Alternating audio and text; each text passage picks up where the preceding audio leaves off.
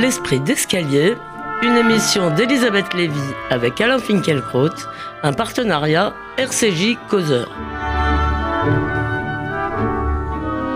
Bonjour à tous, bonjour Alain Finkielkraut. Bonjour. Vous l'aviez cauchemardé, les Français l'ont fait. Le deuxième tour de l'élection présidentielle opposera donc Marine Le Pen à Emmanuel Macron. Comme l'avait anticipé Christophe Gulli et comme l'ont noté tous les commentateurs, il y a bien deux France, deux France qui se regardent en chien de faïence. D'un côté, la France qui gagne, celle de la mondialisation et de l'identité heureuse. De l'autre, de Versailles à Whirlpool, la France des perdants culturels ou économiques, ceux auxquels on ne cesse de dire qu'ils sont condamnés par l'histoire. Sauf que si la première fait corps autour de son champion, la France en colère est loin, bien sûr, d'être unanime derrière la candidate du FN. Si la quinzaine anti-Le Pen n'a pas l'éclat festif d'antan, l'interdit moral continue de fonctionner pour nombre de nos concitoyens, invités à faire le bon choix par divers grands esprits de Christiane Taubira à Jean d'Ormesson, en passant, comme l'a noté Jonathan, par Nicolas Hulot. Sans oublier, bien sûr, le président de la République qui nous a expliqué hier à Bruxelles ce qu'il convenait de faire dimanche prochain, joignant le geste à la parole comme s'il s'adressait à des enfants. On prend le bulletin de Macron et on le met dans l'urne. Je ne sais pas, Alain Finkielkraut, si vous serez un bon élève. En tout cas, malgré les incantations, proclamations et sommations, malgré les noms d'oiseaux qui se sont abattus sur Jean-Luc Mélenchon, chantre du Nini de gauche, et surtout sur Nicolas Dupont-Aignan, premier allié en bonne et due forme du Front National, le Front républicain a vécu. Et vous nous direz, si vous pensez comme beaucoup d'autres, que c'est une très mauvaise nouvelle pour la République. Euh, et donc nous allons démarrer, euh, euh, nous allons démarrer euh, immédiatement, bien sûr, cette élection, cette émission consacrée euh, tout entière à l'élection.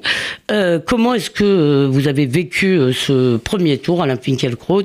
Vous l'aviez, vous aviez effectivement dit que vous redoutiez, ce que vous redoutiez le plus, c'était ce deuxième tour. Il arrive. Dans quel état d'esprit êtes-vous aujourd'hui? Quel, d'abord, avant de votre état d'esprit aujourd'hui, quelle est votre analyse de ce vote?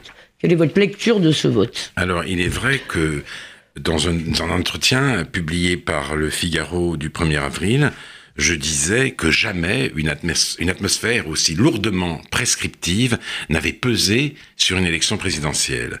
Les citoyens que nous sommes étaient mis en demeure de valider ce scénario écrit d'avance, éliminer au premier tour le candidat de la droite et du centre, discrédité par les affaires, puis élire au second le candidat d'En Marche pour faire barrage au front national.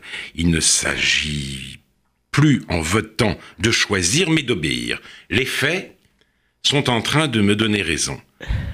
Certains commentateurs, aussi inquiets qu'indignés, jugent, il est vrai, que le scénario ne se déroule pas exactement comme prévu.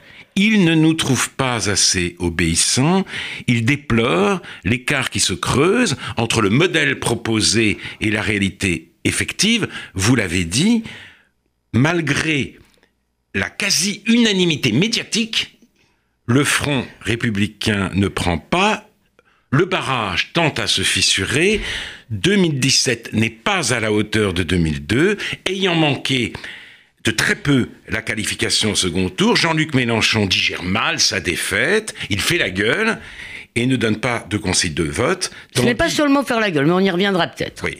Tandis que euh, des gaullistes historiques rejoignent sans état d'âme Marine Le Pen. Que se passe-t-il?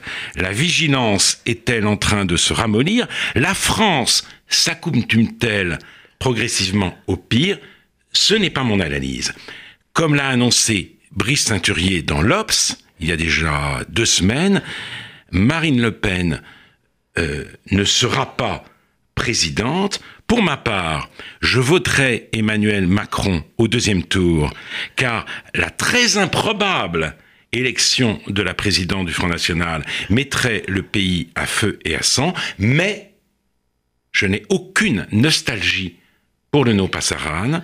Je ne suis pas un barragiste forcené et je voudrais prendre le temps de m'en expliquer avec vous. Donc vous ne cédez pas ici aux injonctions Non. Puisque, puisque vous rejoignez euh, Guy Bedos et Nicolas Hulot. Euh, Oui, c'est vrai. Dans votre, dans votre... Enfin, vous n'appelez pas à voter Macron, vous dites que vous allez le faire. Voilà, mais je, Mais- voilà, je dis que je vais le faire, mais je voudrais commencer Oui, par la soirée du 23 avril. très bien. Une fois les résultats obtenus, tous les candidats ont, comme c'est la règle, prononcé un discours devant leurs militants. Emmanuel Macron n'a pas dérogé à la règle, mais il a enfreint la coutume. Il est arrivé sur l'estrade du Palais des Congrès en musique et avec Brigitte à son bras. J'ai compris alors qu'il n'y avait pas pour lui davantage de politique française que de culture française ou d'art français. C'était un show, c'était l'Amérique, ce n'était pas le premier tour de l'élection du septième président de la Ve République. Donc c'est à la fois la forme et le fait qu'il avait déjà gagné. Euh, euh non, c'est la forme. Présenté comme un vainqueur. Ça, ça ne m'a pas tellement gêné. Non, non, je, la musique et euh, l'arrivée en fanfare sur la scène avec euh, son épouse. Nicolas Sarkozy ne faisait pas, non. pas ça? Non, non. Ce spectacle m'a navré et bien davantage irrité, je dois dire, que le pot euh, de l'amitié à la rotonde. Je ne mets pas sur le même plan un moment de détente, peut-être inopportun, et un manquement à la tradition nationale.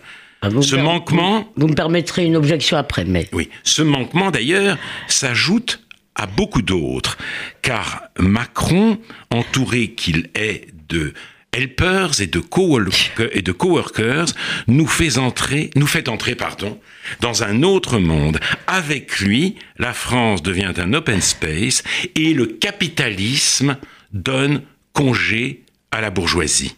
Ce que révèle son succès par-delà les circonstances exceptionnellement favorables dont il a bénéficié, c'est l'apparition d'une nouvelle classe dominante, composée non plus de propriétaires, mais de ces planétaires qui travaillent dans les entreprises multinationales, dans les technologies de pointe, dans les médias, dans la publicité, dans le spectacle, qui sont consultants, cinéastes, artistes, fonctionnaires internationaux, traders ou start-uppers, et qui sont rejoints par tous les pensionnaires moins bien lotis de la grande messagerie mondiale, graphistes, éclairagistes, maquettistes, designers, etc.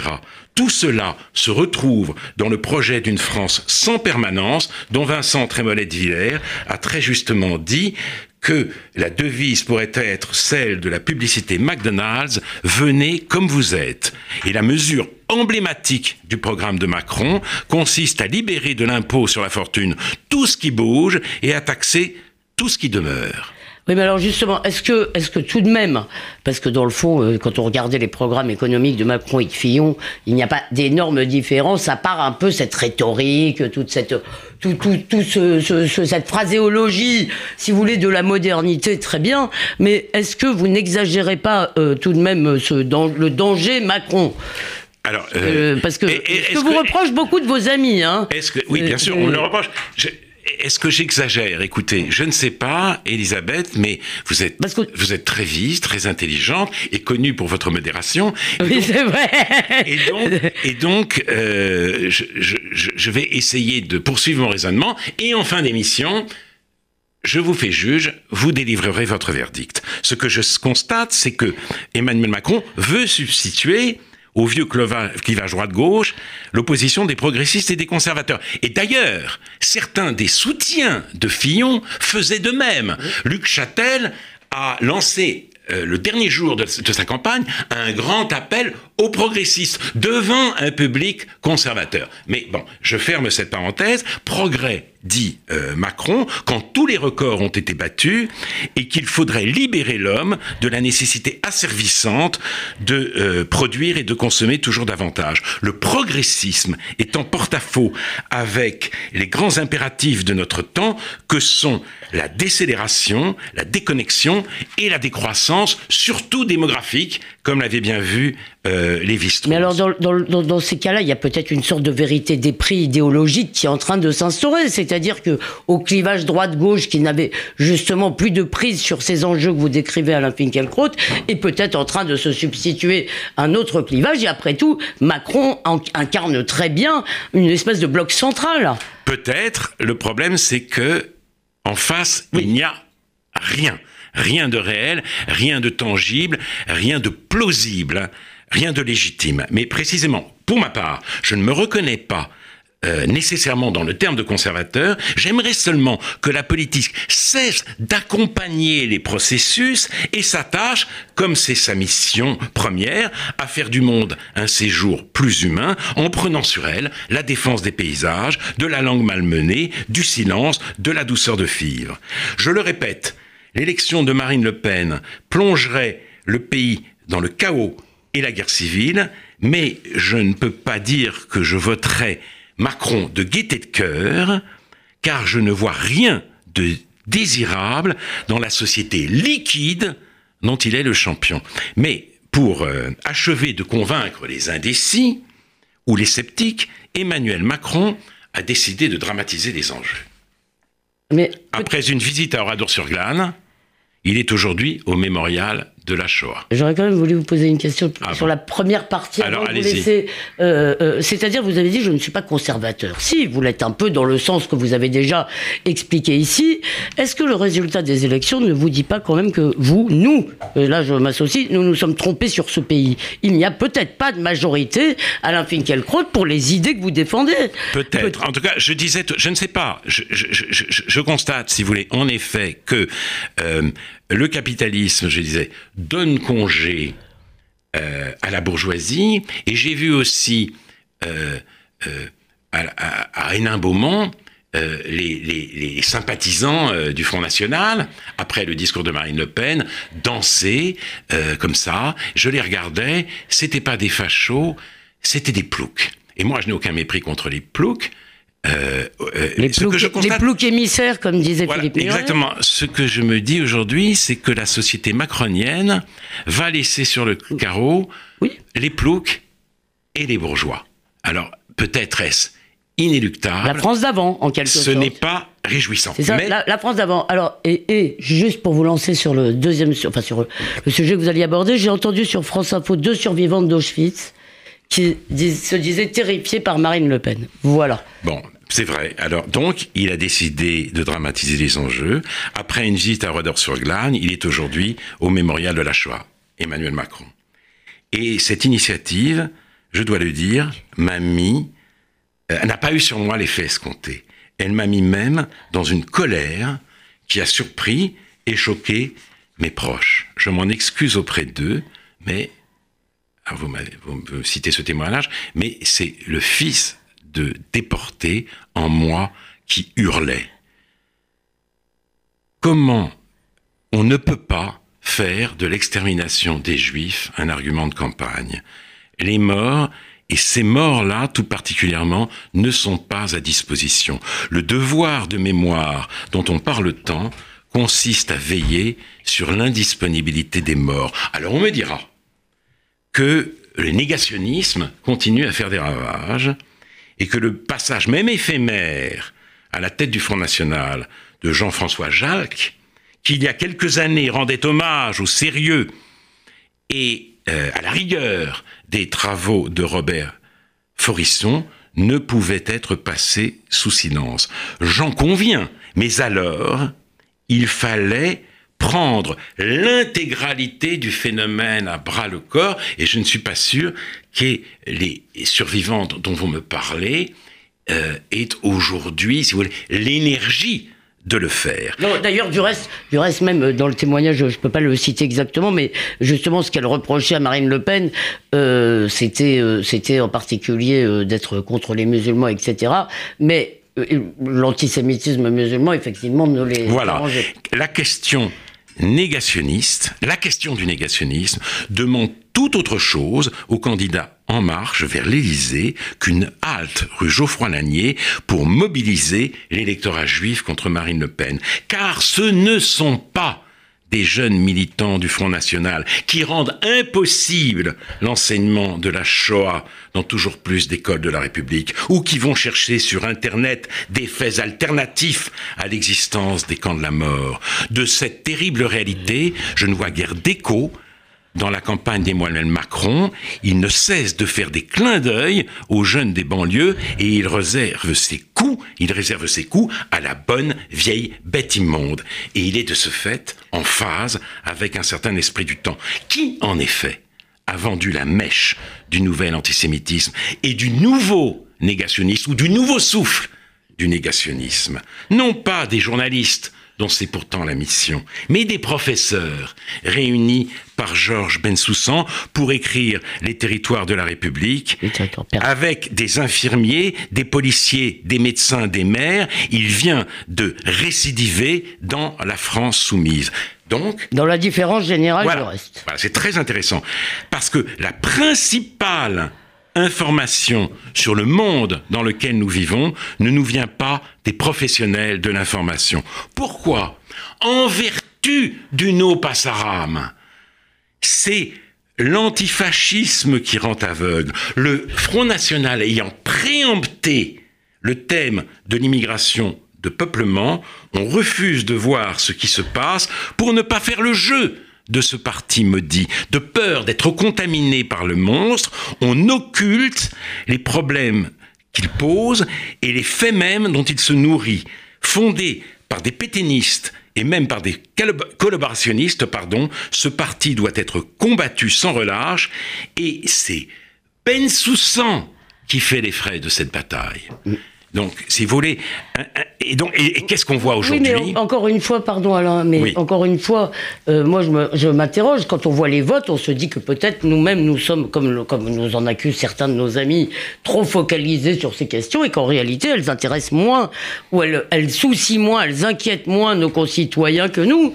Peut-être. Ben, écoutez, peut-être. Euh, D'abord, euh, il, ça reste à démontrer peut-être. Euh, Macron est arrivé en tête, ce qui est un exploit. Oui. Parce que d'abord, effectivement, son mouvement a à peine un an il avait dit que son but n'était pas seulement de se qualifier, euh, mais de battre au premier tour euh, la candidate du Front National. Il l'a fait. C'est pourquoi, d'ailleurs, j'excuse, euh, entre parenthèses, la petite, le petit arrêt à, la, rotonde. Il y, avait, il y avait quand même quelque chose à célébrer, mais il n'a fait que 23%.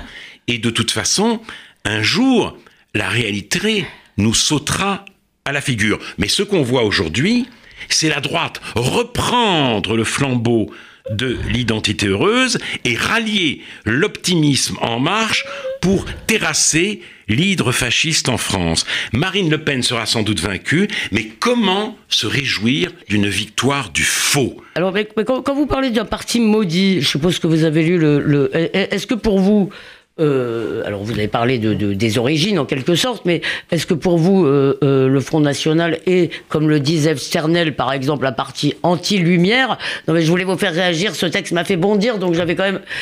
Il me semble que cette interprétation occulte en réalité le désir frustré de République qui peut y avoir dans ce vote-là. Donc, oui, vous avez raison, il y a un désir frustré de République. Je ne suis pas du tout d'accord avec l'article de Zev Sternel, d'autant plus que contre l'idéologie du Front National, il définit la nation comme euh, une population assemblée sur un, sur un certain territoire, sans, aucune, sans aucun ancrage généalogique. Or, il a rejoint Israël, il a rejoint l'État juif. Donc, il est en quelque sorte euh, dans, dans, cet éloge euh, des Lumières, dans cette antithèse qu'il fait entre les Lumières et les anti-lumières, en contradiction avec lui-même avec le sionisme auquel il a donné euh, euh, toute sa vie. Bon, mais je ferme la parenthèse. Cela étant, je ne crois pas, pour le moment, à la normalité du Front National. Alors, je ne veux pas je ne voudrais pas essentialiser ce parti parce qu'on ne peut pas retourner contre lui une philosophie ou un argumentaire que l'on juge euh, détestable, mais ce n'est pour le moment pas seulement son passé qui a décidément du mal à passer, comme en témoigne l'affaire Jean-François Jalc, c'est son présent qui ne laisse pas d'inquiéter. Le Monde rappelait euh, récemment que euh, lors d'un débat avec Manuel Valls dans l'émission les, paroles et les actes sur France 2 le 6 février 2014, euh, Florian Philippot a dit Nous visons tous à ce que les étrangers, si un jour ils, deviennent français, soient de, français, soit fiers de la France, éternellement attachés. Quand même, Monsieur Valls. Les mots n'étaient pas choisis au hasard. Lors d'une interview à Radio 2011, en 2011 l'ancien Premier ministre avait déclaré « Par ma femme, je suis lié de manière éternelle à la communauté juive et à Israël quand même, l'expression quand même est devenue chez Alain Soral un gimmick soulignant la soumission supposée des élites politiques au sionisme. Donc ce quand même était un message. Mais il vient pas, il vient pas de l'ADN euh, euh, historique du Front National. Non, justement, c'est bien pour ça. Ce quand même là, donc. Bien sûr, euh, c'est pour ça, c'est pour ça que je dis que je, je, ne, je, ne, veux pas simplement le rabattre le Front National sur son passé. Je constate ce qu'il en est aujourd'hui. Je dis donc, j'en conclus donc que ce parti étant infréquentable, il revenait aux autres formations politiques de prendre acte de la réalité sur laquelle il prospère, c'est-à-dire de formuler le bon diagnostic et de proposer les bons, les bons remèdes, au lieu de s'obstiner dans le déni pour marquer ces euh, distances. Et c'est d'ailleurs ce qu'a tenté de faire Pierre Lelouch dans un livre très important, Une guerre sans fin, mais comme vous le savez sans doute, il vient de jeter l'éponge et euh, d'abandonner la vie politique. La, euh, la classe politique a choisi, si vous voulez, de marquer la lucidité du saut de l'infamie péténiste. D'où ma question, Jusqu'à quand ce barrage va-t-il tenir? Euh, Nous expions par la cécité, la honte de l'occupation et des années noires. Sera-t-il trop tard? Euh, Les jeux seront-ils faits quand nous recouvrirons Mais ne faut-il pas, euh, la Finkielkraut, qu'il y a un moment cette France d'avant, qui, où en réalité il y a à la fois, comme vous l'avez d'ailleurs très bien noté, euh, la bourgeoisie et les ploucs, c'est-à-dire ce que j'ai appelé les perdants en fait culturels et les perdants économiques, disons. Euh, euh cette France d'avant, pour l'instant, elle peut, elle a quelques voix. il, y a, il y a Marine Le Pen est une des voix qui s'exprime en son nom. Il y avait donc Nicolas Dupont-Aignan qui l'a aussi rejoint. Il y avait un peu, il y avait François Fillon qui a été éliminé et euh, vous avez eu des mots assez durs pour Jean-Luc Mélenchon, mais euh, Jean-Luc Mélenchon a tout de même le souci de lui parler, et à mon avis, c'est pour cela qu'il n'a pas à voter, qu'il n'a pas appelé à voter pour Emmanuel Macron. Oui, peut-être. Tout, en laissant entendre que lui-même voterait pour lui. Peut-être, si vous voulez, peut-être. Mais euh, j'ai du mal. Si vous voulez, ce que vous appelez cette France d'avant, je, je n'a pas eu et n'a toujours pas les porte-paroles qu'elle mérite.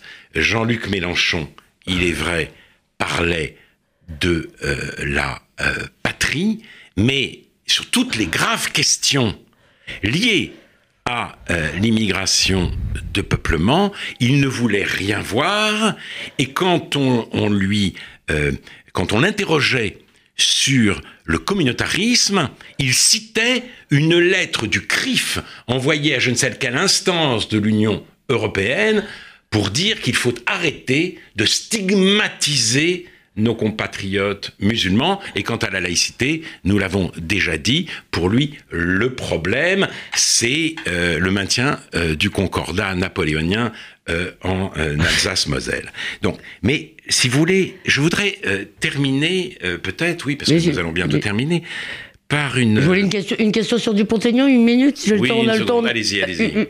Une, minute, c'est-à-dire, est-ce que vous jugez donc, dans ce, compte tenu de tout ce que vous avez dit, est-ce que vous pensez, comme on le, l'entend partout, que euh, Nicolas Dupont-Aignan a fait une faute morale, quelque chose euh, qui non, le rend infréquentable je, je, ne dirais pas, je ne dirais pas cela. Euh, je ne dirais pas cela. Euh, peut-être, je, je, ne, je ne mets même pas en doute sa sincérité. Il n'y a pas que lui. Il y a Marie-France Garot. Il y a un peu Henri Guénaud aussi, semble-t-il. Je ne suspecte pas leur gaullisme, mais je pense quand même, étant donné ce qu'est ce parti que j'ai décrit, que ce n'est pas une faute morale, c'est quand même une faute politique. Et de toute façon, j'attends autre chose. J'attends des, j'attends des, formations euh, politiques. Euh, nées républicaines et qui restent républicaines, justement, de prendre en charge les problèmes que, le Front National traite, parce que précisément, le cordon sanitaire, c'est pas simplement un cordon sanitaire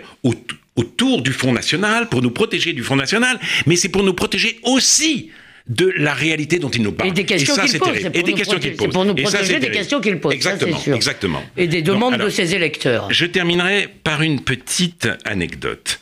j'ai appris quand euh, le, le, programme d'agrégation de lettres modernes en littérature comparée, comparée pardon, proposait trois poètes. René Char, euh, Federico Garcia Lorca, Mahmoud Darwish. René Char pour Fureur et, Mystère. Compte en commun ces trois poètes la résistance à l'hitlérisme, au franquisme, au sionisme. Ah. Ainsi, l'université propose-t-elle à ses futurs professeurs de réconcilier le nouveau public scolaire avec la France sur le dos des Juifs. Alors c'est un raccourci, c'est un raccourci, je le concède, et nul ne raisonne sans doute de manière aussi euh, radicale. Je crois cependant que nous avons plus à craindre dans les temps qui viennent de la fanatisation de la bien-pensance que de la résurgence du fascisme. Je vais, euh, pardon, juste, mais Darwish, quand même, je, je ne sais pas bien ce qu'il raconte dans ses poèmes, mais c'est une résistance pacifique ou une non, résistance Non, c'était le plus. Euh, c'était, euh, c'est une. Darwish était hostile euh, au, processus de paix, au processus de paix. Il n'était sans doute pas, évidemment, pour pour jeter tous les juifs à la mer, bien entendu, non. Mais c'est justement. C'est un militant, c'est ça ma question. La grande, la, grande différence entre les intellectuels et les écrivains palestiniens et les intellectuels et les écrivains israéliens, c'est que les Israéliens veulent modérer leur gouvernement alors que euh, les, intellectuels et les écrivains palestiniens, justement, euh, se, révoltent contre toute forme de modération. Mm-hmm. Bon, merci euh, cher Alain Finkielkraut. Donc dimanche prochain, eh bien, vous irez voter, donc si j'ai bien compris... Euh, sans enthousiasme.